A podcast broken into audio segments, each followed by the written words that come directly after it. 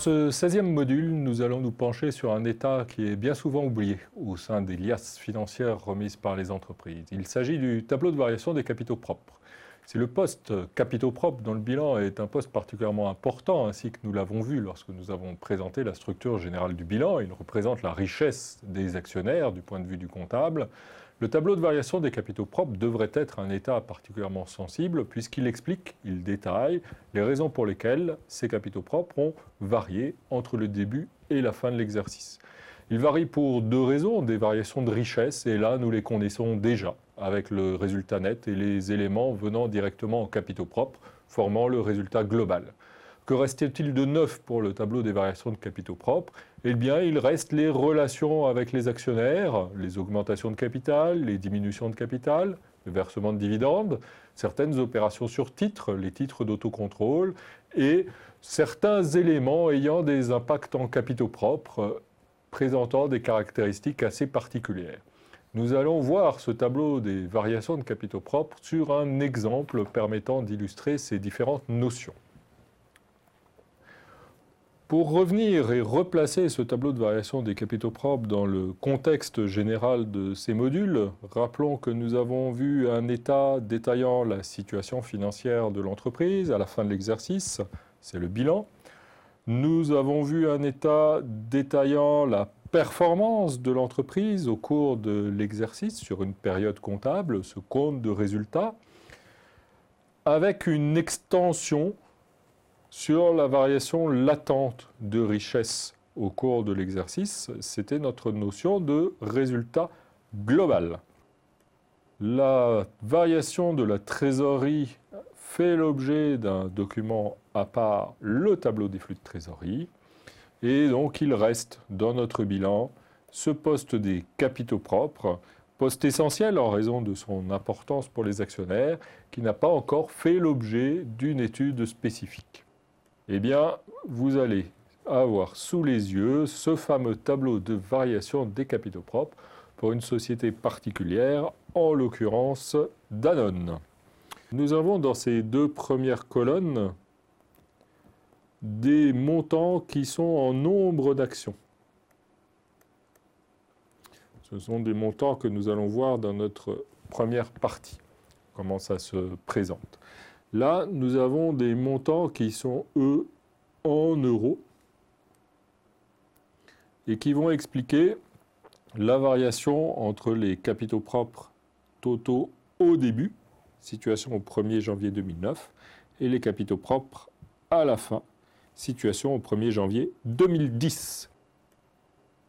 On passe de, du début à la fin de l'exercice avec ces éléments de variation présenté de manière détaillée.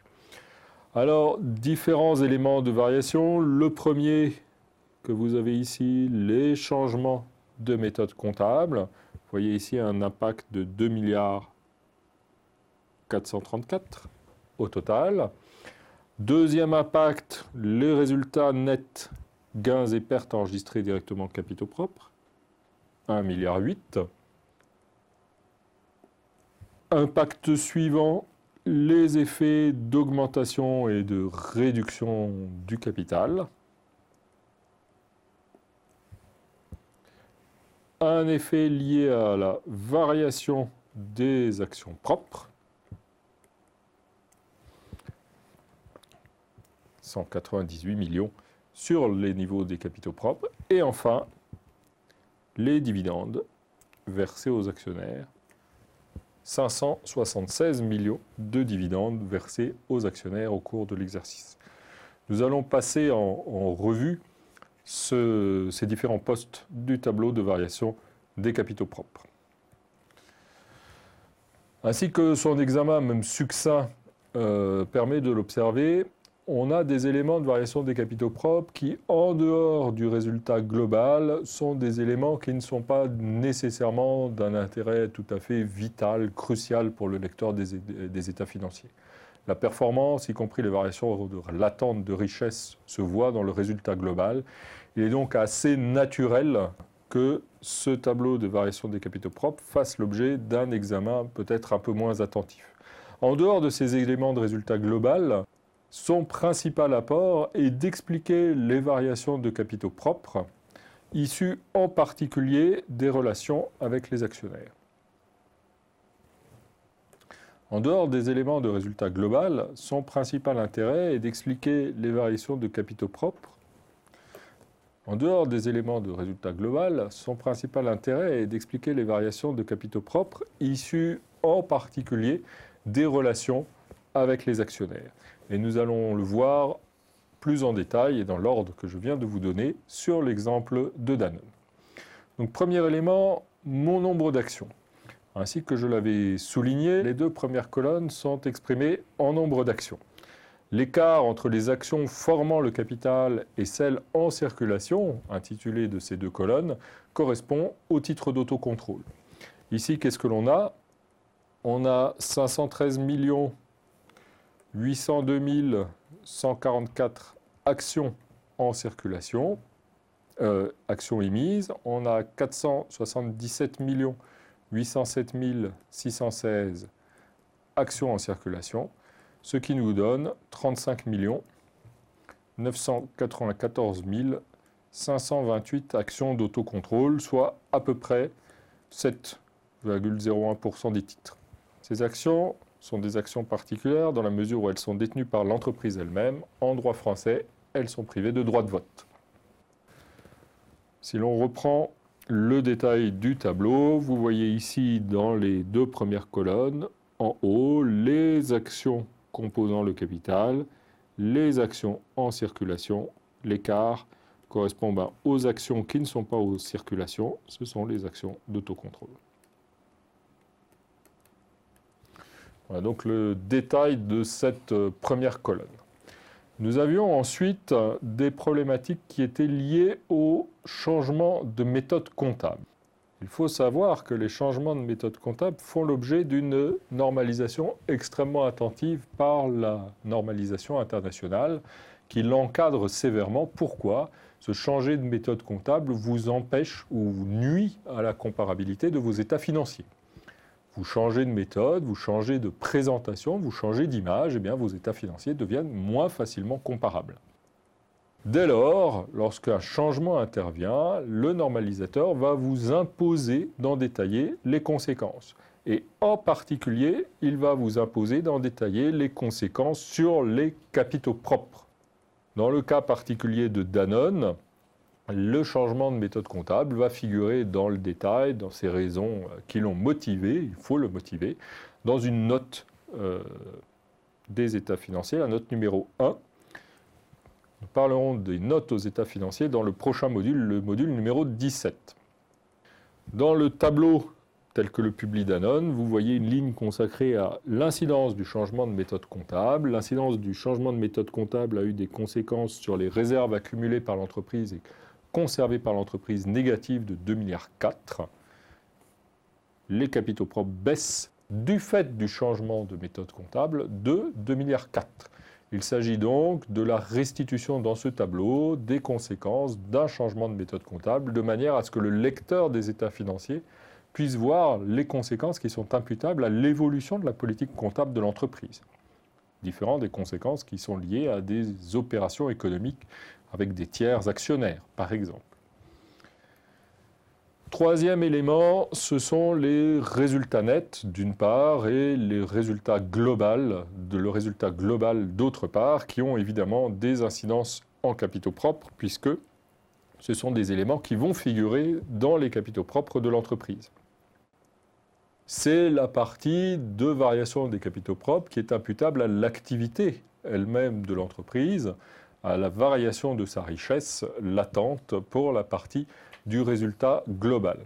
Alors on retrouve dans cette ligne du tableau des variations de capitaux propres des éléments qui figuraient dans notre résultat global. Vous voyez dans le tableau du haut, qui est un extrait de mon tableau de résultat global, le montant du résultat global de Danone, 1,871 milliard.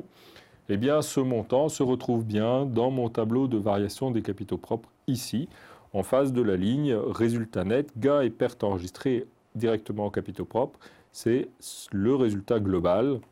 Résultat global formé, je vous le rappelle, du total du résultat net et de ce qui est enregistré directement en capitaux propres, ainsi que nous l'avons présenté dans le module 11. Donc ici, donc 1,871 milliard d'augmentation des capitaux propres sont dus à la performance de l'entreprise, résultat net, et à la variation latente de sa richesse, autres éléments du résultat global. Évidemment, un moment important de variation des capitaux propres, une raison significative de variation des capitaux propres, ce sera les, raisons, les relations avec les actionnaires. La ligne augmentation et réduction de capital résume les variations de capitaux propres liées à l'émission ou au remboursement d'actions en circulation. Pour les actions émises, cette ligne distingue la partie correspondant à du capital social de celle correspondant aux primes d'émission. Je vous renvoie en la matière à ce que nous avions dit dans le module consacré aux capitaux propres. Elle comprend aussi, ce qui est le cas ici d'ailleurs, des paiements de dividendes en actions, ce qui arrive de manière assez fréquente dans la mesure où ça permet aux entreprises d'éviter le paiement de dividendes sous forme de numéraire quand le cash se fait rare. On a ici, on le voit bien, l'augmentation je vais me concentrer sur l'augmentation de capital. L'augmentation du capital en actions, là c'est le nombre d'actions, ce sont les deux premières colonnes. Et là on a l'effet en montant. Vous voyez que l'augmentation de 135 millions d'actions, c'est fait pour 34 millions sous forme de capital social et pour 3,4 millions, donc un, rapport euh, de 1 à 100 euh, sous forme de prime d'émission capital social représente un dixième du montant de la prime d'émission sur les nouvelles actions. Dernier élément ou avant-dernier élément qui explique la variation des capitaux propres, les titres d'autocontrôle. Rappelons que lorsque les entreprises détiennent ses propres actions, le prix d'achat de ces titres d'autocontrôle est déduit des capitaux propres. Dans la mesure où il est déduit des capitaux propres, la variation des actions détenues par l'entreprise, achetées ou vendues, va avoir un impact sur le niveau de mes capitaux propres. Et le tableau de variation des capitaux propres va détailler l'impact de la variation de ces titres d'autocontrôle sur le montant total de mes capitaux propres. On voit ici que j'ai une augmentation du nombre d'actions en circulation de 1 815 000 qui va venir diminuer le montant des actions propres détenues par l'entreprise qui vont sortir au prix auquel elles ont été achetées. On ne peut réaliser ni profit ni perte sur les actions d'autocontrôle. Dernier élément du tableau des variations de capitaux propres, les dividendes versés aux actionnaires. Les dividendes versés aux actionnaires vont venir peser sur le montant des capitaux propres dans la mesure où ils correspondent à une attribution du résultat. J'ai mon résultat, je décide de le verser à des tiers extérieurs à l'entreprise, il me reste moins de résultats dans mes capitaux propres, ils ont donc diminué mes capitaux propres. À noter que le tableau de variation des capitaux propres est le seul endroit où vous le trouvez nécessairement, ce montant de dividendes. Certaines entreprises en donnent l'information au pied de leur compte de résultat global. Ce n'est pas indispensable. Et le tableau de variation des capitaux propres vous le donne de manière certaine en lecture directe. Vous pouvez calculer différents éléments sur ces dividendes distribués, en particulier un taux de distribution, en rapportant le montant des dividendes distribués au résultat obtenu, ce qui vous donne un taux de distribution. Vous pouvez également calculer un niveau de rentabilité du titre en rapportant le dividende distribué à la valeur de marché du titre. C'est ce qui est fréquemment fait pour dire qu'une société a une rentabilité importante sous forme de dividendes. Ce sont des sociétés qui peuvent être attractives du point de vue des investisseurs qui vont toucher des liquidités importantes sur les actions qu'ils détiennent. Au total, le tableau des variations de capitaux propres est un tableau qu'on nommait souvent de regarder, au moins quand on débute en matière d'analyse financière. C'est un document obligatoirement publié par euh, l'entreprise.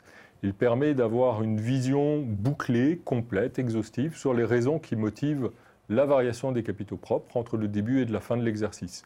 Il est vrai que le plus souvent, ce qui intéresse particulièrement le lecteur des états financiers, c'est le résultat global et qu'il n'est pas nécessaire ni même pertinent d'aller le chercher dans le tableau des variations de capitaux propres.